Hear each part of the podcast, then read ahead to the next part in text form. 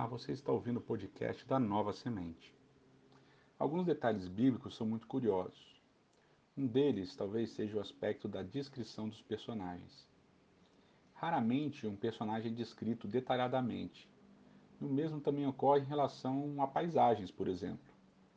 Em Cântico dos Cânticos, no entanto, isso é revertido.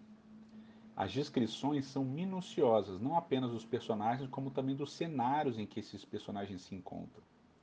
Alguns poemas de Cântico dos Cânticos são chamados de wasf, são conjuntos de metáforas descritivas dos corpos dos amantes, feitas por ambos. Ou seja, nesse sentido, entre as narrativas bíblicas e o livro de Cântico dos Cânticos há uma inversão. Mas essa não é a, a única inversão que acontece nas narrativas e em Cântico dos Cânticos. Outra inversão se dá quanto à beleza.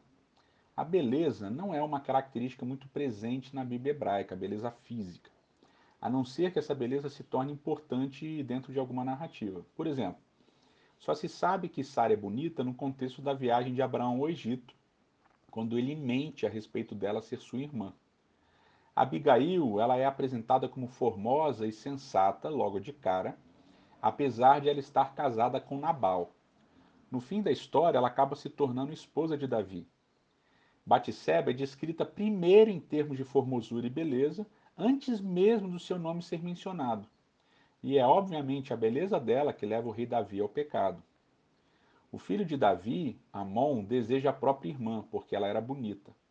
A beleza de José, em Gênesis 39, acaba lhe causando problemas com a mulher de Potifar. E o fato da mãe de José ser também declarada bela acaba por ocasionar o desprezo de Jacó por Lia. Aparentemente, todas as descrições de beleza são carregadas de alguma negatividade, o que parece concordar com o texto de Provérbios 31, verso 30, que diz: Enganoso é o charme e vã a beleza. Mais uma vez, isso é contrastado em Cântico dos Cânticos, pois neste livro a beleza é exaltada o tempo todo e sem nenhum tipo de negatividade. Lá em Cântico dos Cânticos 1, verso 15 e verso 16, nós lemos: Eis que, for, eis que és formosa, querida minha. E ela diz: Como és formoso, amado meu. Por fim, um último exemplo de inversão aqui se refere ao amor. A ideia de amor entre homem e mulher na Bíblia hebraica não é comum.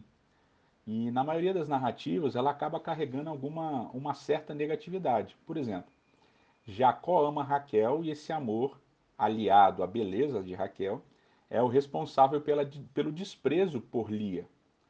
Eucana ama Ana, e isso acaba por ser um problema para a própria Ana, pois a outra mulher de Eucana zombava dela. É, uma das coisas curiosas e estranhas é entender que as histórias de estupro também contêm a ideia de amor, a palavra amor acaba aparecendo.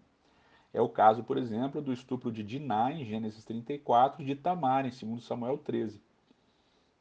Sansão ama as mulheres erradas, e isso acaba por ser a sua derrocada. Salomão ama as mulheres estrangeiras, e isso acaba desviando-o do caminho. O amor nas narrativas ele só é positivo quando ele é mencionado após o casamento.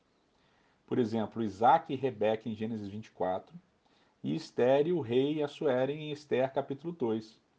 E essas duas ocorrências são basicamente as exceções isso em Cântico dos Cânticos é invertido, pois o amor ele é altamente positivo e ele percorre todo o livro, desde antes do casamento, permanecendo depois também. Importante lembrar que vários estudiosos marcam o texto de Cântico dos Cânticos, capítulo 4, verso 16, até Cântico dos Cânticos, capítulo 5, verso 1, como a consumação do casamento. Portanto, o amor está presente antes dessa, desse trecho da, do poema e depois desse trecho do poema também. Assim, a gente pode perceber que, em diversos aspectos, Cântico dos Cânticos é uma inversão de um modelo anterior. Todas as coisas eram de uma forma, e em Cântico dos Cânticos elas são transformadas e invertidas. Cântico dos Cânticos é o livro em que a beleza, a descrição física e o amor são plenos, presentes e sempre positivos. Que assim seja também na nossa vida, nos nossos relacionamentos conjugais. Que Deus te abençoe.